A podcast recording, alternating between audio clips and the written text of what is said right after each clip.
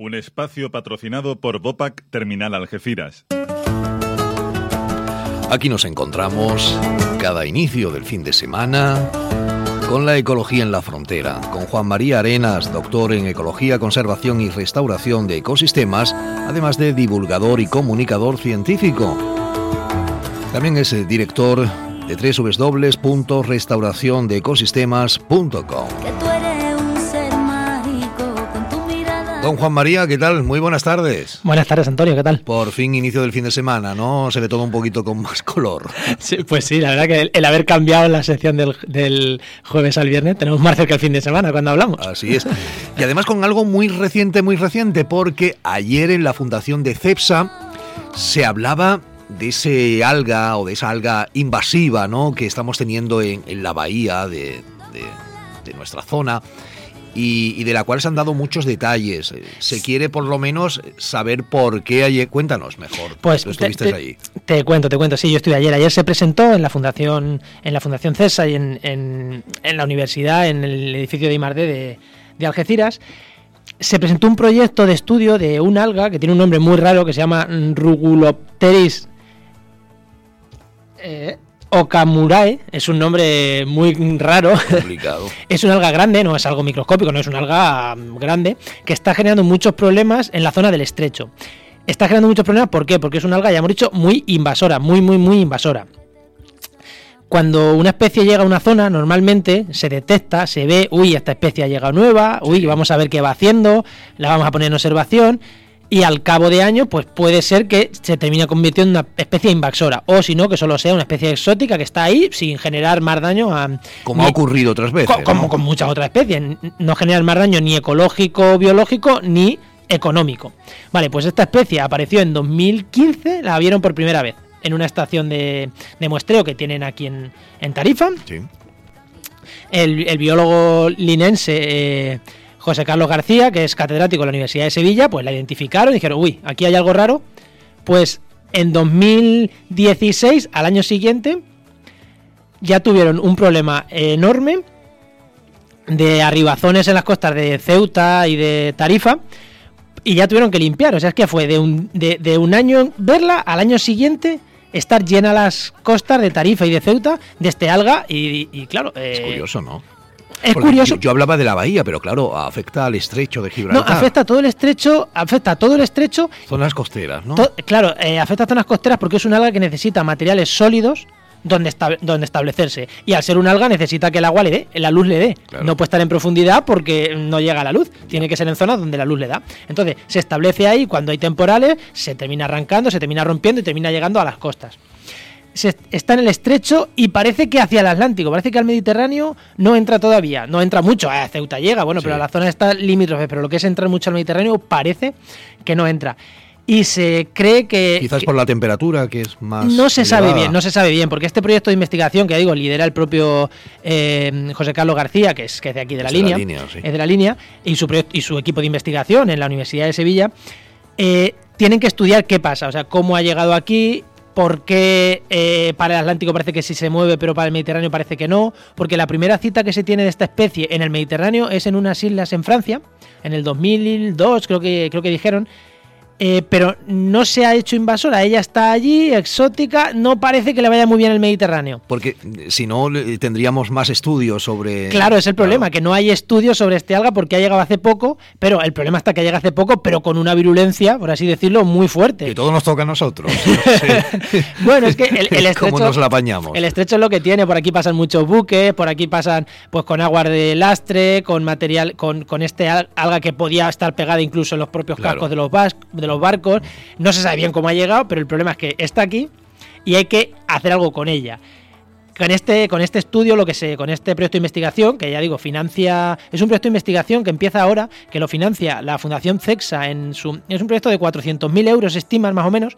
Bueno, eso es a lo que más o menos se espera llegar, pero eh, los 200.000 iniciales, que es los que permiten el estudio biológico, ya sí que están sobre la mesa, que los pone la propia Fundación CEPSA. Y, el resto de... O sea, que ya se empieza a hacer Sí, sí, sí, se empieza, se empieza. Eso se empieza seguro porque el equipo biológico, el equipo científico de buceadores y demás ya lo tienen, ya lo tienen montado, con lo cual el estudio empieza. Lo que pasa es que el estudio también tiene una parte muy importante de transferencia del conocimiento, de divulgación a la sociedad. Y esa es la parte que, bueno, que, que, ya tienen comprometidas partidas con otras, con otras entidades, que sí que parece que, que, van a financiar mm, parte del estudio, pero es la parte que todavía no está todavía 100% definida, porque ya sabes cómo funciona esto. Mm. Primero hay que asegurarte el mínimo para iniciar y después, bueno, si puedes ir añadiendo más fondos hasta el óptimo, pues es lo que, lo que están buscando.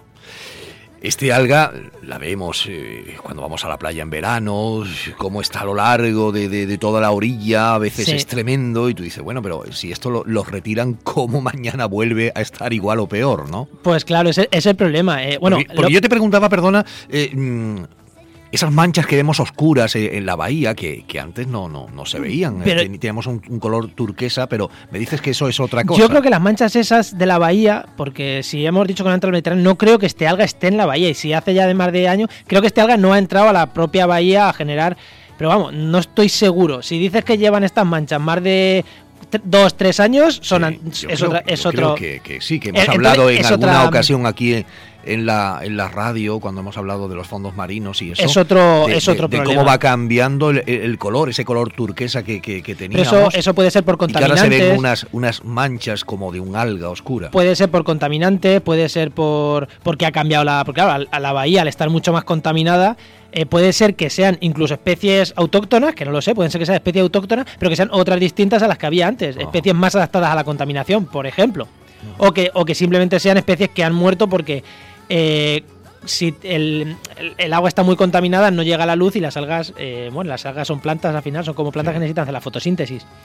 Pero una cosa que sí que quiero decir de este, de este alga, la importancia de estudiarla, es que genera muchos problemas económicos, tanto a pescadores que se les, eh, se les enredan las redes, como que la, la comunidad cambia. Si cambia la comunidad de plantas de una zona, como entendemos, la comunidad de animales cambia, pues las plantas, las algas estas son las plantas de debajo del mar. Si cambian las plantas sí. de debajo del mar, cambian la comunidad de moluscos, de peces que hay ahí. Todo, eso, claro. claro. eso afecta mucho. Y aparte, las labores de limpieza que hay que hacer en las playas. Sí. Porque eh, que lleguen estos arribazones de algas naturales, a las, de algas autóctonas a las playas, no es malo. Eso de que las playas están sucias con algas eh, hay que cambiar esa visión. No es malo, estas algas, las algas que llegan a las playas una vez muertas ayudan a mantener la arena en la playa, ayudan a que los temporales no destrocen tanto la playa, o sea que pueden ser mm, beneficiosas sí. siempre y cuando sean especies autóctonas que están adaptadas y la vegetación de aquí, la arena de aquí está adaptada a esas, a esas algas. Estas que son invasoras, no hay nada adaptado a ello, con lo cual esto sí es el problema, que llegan en grandes cantidades, no hay nada adaptado de la comunidad biológica a, a, a, vivir en esas algas y ahí sí que tenemos un, sí que tenemos un problema. Juan María, quería preguntarte, ¿para cuándo crees que tendremos algunos datos ya que, que hablen de, del porqué de esas algas aquí en esta zona?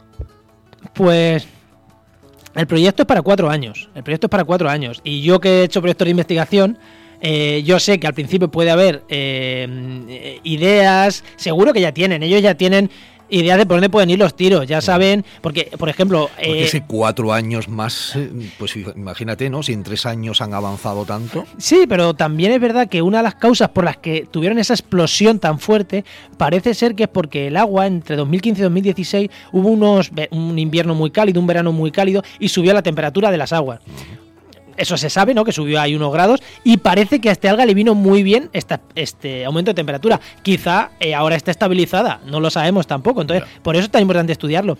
Y luego, cuatro años. No es tanto, piensa que los estudios biológicos con especies vivas hay que hacerlo con ciclos completos anuales, entonces un dos años estudiando es que no es, yo claro. que estudié en ecología no es tanto, sí que es verdad que cuando hay urgencia hay que actuar rápido, pero las cosas hay que hacerlas bien y de hecho ya se está viendo cuando tú haces un experimento, ya hay... Eh, ya se puede ver cosas preliminares, puede ver eh, elementos preliminares que te puedan apuntar a hacer pequeñas actuaciones preliminares y ver cómo reaccionan. Eso es lo que va a durar cuatro años. Bueno, pues ya iremos eh, recabando información de cómo va ese estudio. Juan María, muchas gracias por haber estado con nosotros. ¿Querías apuntar algo para sí, finalizar? Que en, la, en Diario Área hay una, hay una noticia en la que he hablado de este alga y en mi propia página web, restauracionecosistema.com, también hay una, una noticia. Donde puedes entrar y tener información en, más profundidad. En las dos. Gracias. Olvidándolo demás, aprendiendo acá.